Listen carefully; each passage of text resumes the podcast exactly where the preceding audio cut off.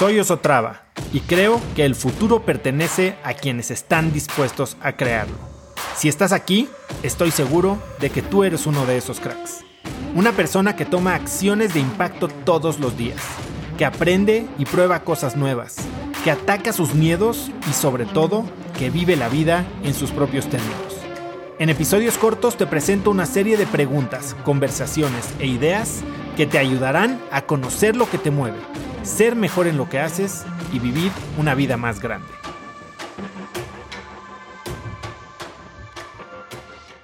No vengo a hablar de que el dinero es malo, el dinero no es malo, el dinero es muy bueno, el dinero es una herramienta increíble, definitivamente ayuda y creo que cuando no tienes el dinero suficiente como para cubrir necesidades, es muy difícil concentrarte en, crear o en crecer cuando estás preocupado por tapar hoyos, ¿no? Pero tampoco lo vamos a glorificar. Hoy no le vamos a dar el poder que tradicionalmente le hemos dado al dinero, que es el solucionador, el creador de vidas, el definidor de éxitos.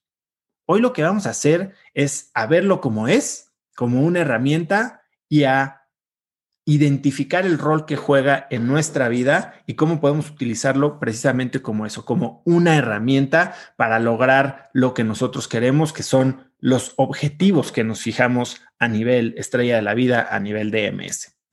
Y la realidad de cómo tenemos que pensar en el dinero es la realidad de la diferencia entre los objetivos de medio y los objetivos de fin. Y esta es una distinción que muy poca gente conoce o que muy poca gente entiende. ¿Qué es un objetivo de medio y un objetivo de fin? A final del día, para la mayoría de la gente, objetivo es objetivo. Y cuando te digo, ¿qué quieres lograr este año? Quiero comprarme una casa. Quiero vender un millón de pesos. Quiero cambiar de coche. Quiero tener más ahorros. Tengo, quiero tener libertad financiera.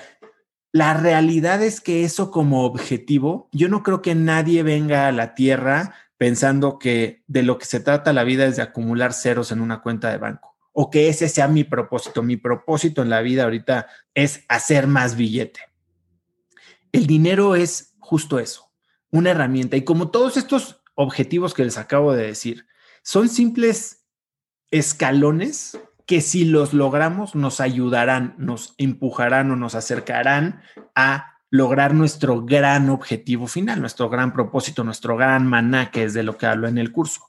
Entonces, identifiquemos la diferencia entre el dinero como felicidad o el dinero como herramienta de libertad, ¿no? Que eso es de lo que quiero hablar un poco hoy. Yo tengo un, un amigo que se llama Mario Sicilia. Él estudió conmigo la carrera, fue tesorero de mi sociedad de alumnos cuando yo estaba en la Ibero siendo presidente. Eh, después estudiamos en Stanford, él estuvo creo que en la generación debajo de mí y hemos sido bastante cuates toda la vida. Y después de Stanford, él hizo un fondo de inversión, eh, compró una empresa que después le vendió al fondo de María Asunción Aramburu Zavala y se metió mucha lana. Estoy hablando de muchos millones de dólares para él. Y hace poco fui a comer con él y se sentó y me dijo, ¿sabes qué, Oso? Está, ahora que tengo mucho dinero, porque así me lo dijo, ahora que tengo mucho dinero entiendo lo que alguna vez un mentor mío me dijo. Y la lección que me enseñó es que la diferencia entre la gente rica y la gente pobre es simplemente una. Es que los ricos ya saben que el dinero no compra la felicidad, que el dinero no es lo importante. ¿Y por qué es una diferencia tan significativa? Porque cuando te das cuenta de que no es el objetivo final, que para muchos solo se dan cuenta cuando lo logran, cuando lo tienen, entonces esa gente que ya identificó cuál es el rol del dinero en la vida puede entonces empezar a perseguir los verdaderos objetivos de fin.